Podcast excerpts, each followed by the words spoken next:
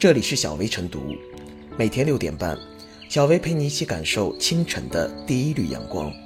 同步文字版，请关注微信公众号“洪荒之声”。本期导言：最近，一篇遛狗要拴绳，一烟井倒逼中国养狗文明进步的文章在朋友圈刷了屏。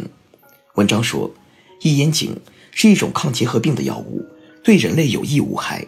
对犬类却具备非常强的毒杀作用，按零点一五克每千克进行投药，九十分钟内必死。并介绍说，俄罗斯有用此药大量捕杀流浪狗的先例。最近，一烟井开始被一些中国人用于小区投放，针对的是未拴绳的狗。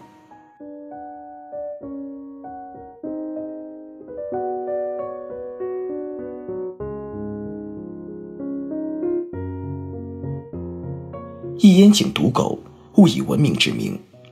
一烟井这个冷知识一经在社交平台上传播，立刻得到一众网友的惊呼，认为找到了对抗流浪狗和不拴绳的宠物狗的妙招，要下单买药毒狗。而现实中，确实有人这么做了。在北京，已经出现了有人在小区内故意大面积撒播含有一烟井的饵料，对不拴绳的宠物犬进行清除的事件。且不说一烟井。到底对人有没有毒性和危害？就是私自用一言井猎杀狗也不合法。刑法上有投放危险物质罪，投放危害牲畜、禽类、水产养殖物安全的危险物质，情节严重也可能入刑。如果毒死的是有主的宠物狗，又涉嫌刑法中规定的故意毁坏公私财物。养狗人士素质参差不齐，相关部门对于流浪狗以及不文明养狗的行为。没有相对完备的处理方法及政策，导致爱狗人士与受害者及其他民众之间的矛盾日益激烈。七月的长生假疫苗案件震惊全国，不仅增加了人对狗的恐慌，又再次激化了群体之间的矛盾。而此时，某些自媒体鼓吹用一烟井这种看似无害的方式来毒杀狗，以为是用文明的方式去消灭问题。事实上，不仅没有解决问题。甚至恰恰掩盖了真正的问题。这个矛盾岂是一个一烟井就可以解决的？恰恰相反，这从一个极端蹦到另一个极端。不牵狗绳就该毒死你，利用正义的名义消灭你，这种思维方式颇有些灭霸理论。电影《复仇者联盟三》中，大反派灭霸公然提出：宇宙资源有限，如果放任生命无限扩增，必然会招来灾难式的灭亡。要是能随机消灭宇宙一半的生命就好了。观众对于灭霸的态度呈现出两极分化，有人对灭霸深恶痛绝，有人被灭霸圈了粉。对灭霸态度的分化，折射的是我们长期以来存在的一个道德困境。在现实冲突无法解决的情况下，以不正义的手段和方式去实现某种看起来的正义的目标，是对还是错？灭霸理论其实是将道德体系私人化。将群体对立化、标签化，我们要时刻警惕那些打着正义的旗号却行不义之事的人。养狗是个人的自由，约翰·穆勒在《论自由》中这样说道：“唯一名副其实的自由，是以我们自己的方式追求我们自身之善的自由。只要我们没有企图剥夺别人的这种自由，也不去阻止他们追求自由的努力。个体拥有自由的前提是我们对他人自由的尊重。”而非对他人自由的肆意和粗暴干涉。自由的含义对于养狗和不养狗的人来说都是如此。文明养狗要有理性探讨的空间，这种讨论的目的都是促进文明养狗的实现。爱狗人士首先要管好自己的狗，做到出门遛狗拴绳，随手清理狗粪便。而对于不文明的养狗行为，也需要尊重公序良俗，合法合理的去处理。事实上。努力文明养狗的人，更痛恨不文明养狗的人。他们也不愿意踩狗屎，更不愿意自己的狗被不牵绳的狗冲来咬，并且还要被其牵连，为他们背锅。执法只有执法权力者去实施。一些国家使用一烟警扑杀流浪犬是官方行为，基于流浪犬已经泛滥成灾，危害人居环境。希望相关部门尽快出台对于流浪狗。以及文明养狗更加详细的管理规定和细则，明确责任划分，让城市管理跟上时代的步伐。正义不仅应得到实现，而且要以人们看得见的方式加以实现。那些鼓吹和动用私刑以一烟井猎杀狗的人，实际上是亲手埋葬了探讨的理性空间和希望。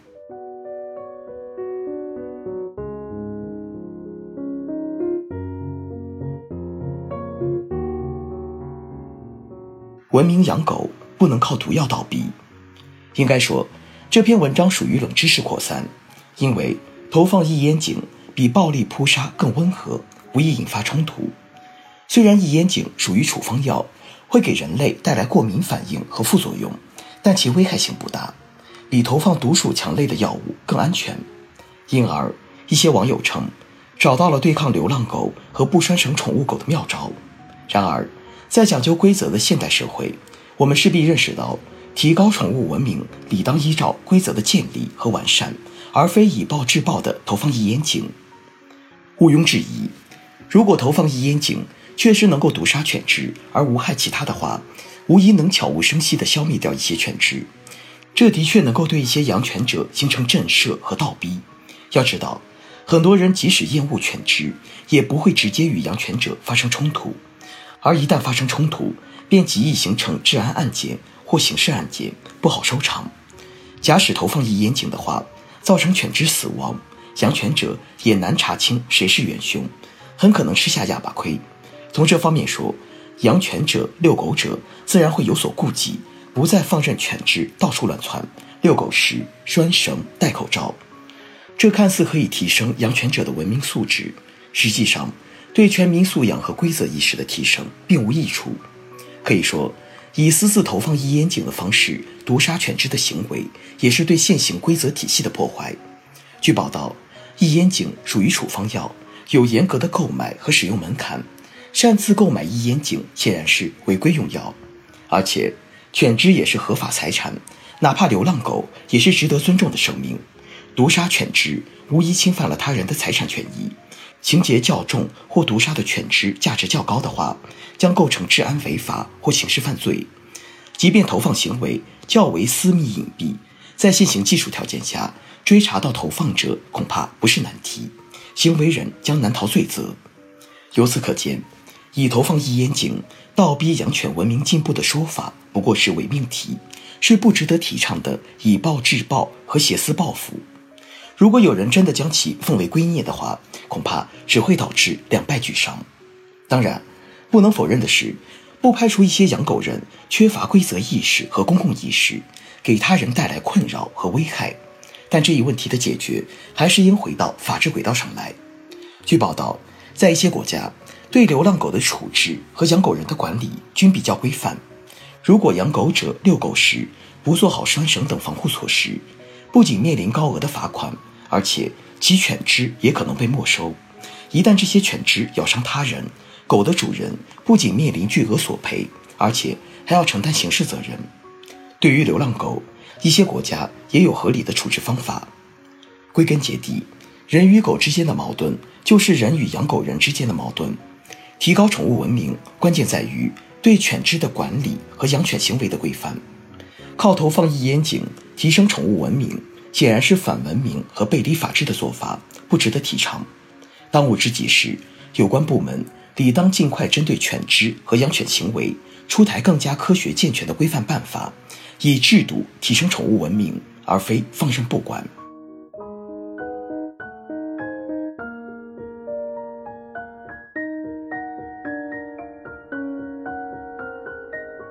最后是小薇复言。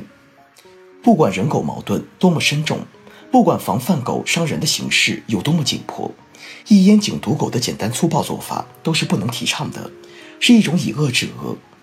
不文明养犬行为如果没有达到伤人的地步，还可以算作是小恶；而一烟警毒狗两相比较，则可以算作是大恶。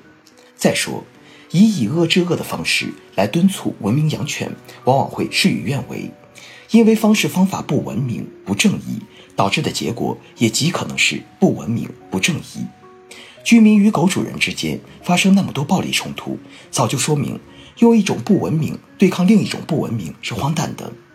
至于不文明养犬行为，还是应将它交给制度规则纠偏。制度创新与精细化管理才是好的突破口。